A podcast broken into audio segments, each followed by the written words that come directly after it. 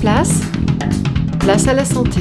Bonjour, cette semaine nous nous intéressons à la relation entre notre mémoire et la musique. J'imagine qu'il vous est déjà arrivé d'entrer dans un magasin, d'entendre une chanson et de la retenir immédiatement comme si vous l'aviez toujours connue.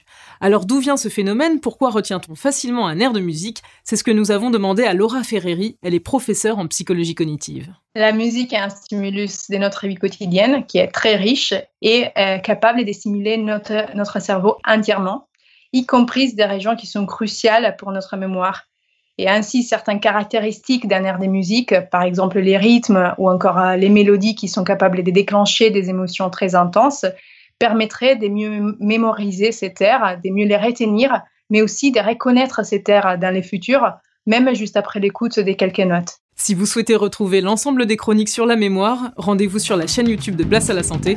À demain.